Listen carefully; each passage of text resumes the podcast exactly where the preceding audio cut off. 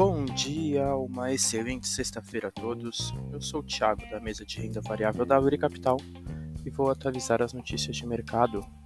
No mercado internacional, fechamento de ontem, o S&P 500 caiu 0,11%, DXY subiu 0,14% e os Treasuries para dois anos tiveram alta de 0,71%.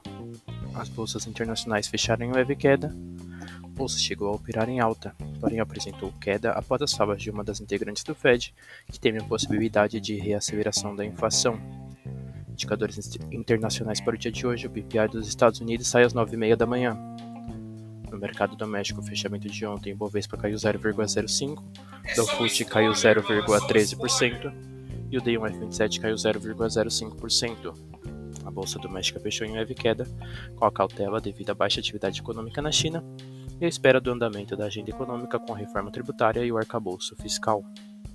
Indicadores para o mercado doméstico no dia de hoje, o IPCA-BR e o IBC saem às 9 horas da manhã. O radar doméstico manter atenção nos indicadores de inflação no Brasil e nos Estados Unidos. Essas foram as notícias de hoje. Desejo a todos ótimos negócios.